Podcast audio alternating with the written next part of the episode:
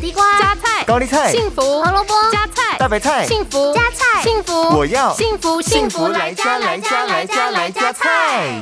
艺人朱心怡宣布自己罹患乳癌二至三期，本周即将做第四次化疗，并将切除右边乳房。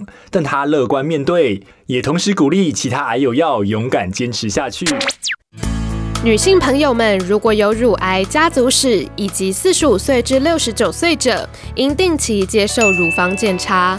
若发现乳头出现带血分泌物、乳房异常凹陷、腋下淋巴肿胀，也要立即就医检查。平常在饮食上可以增加蔬菜量，减少摄取高热量食物。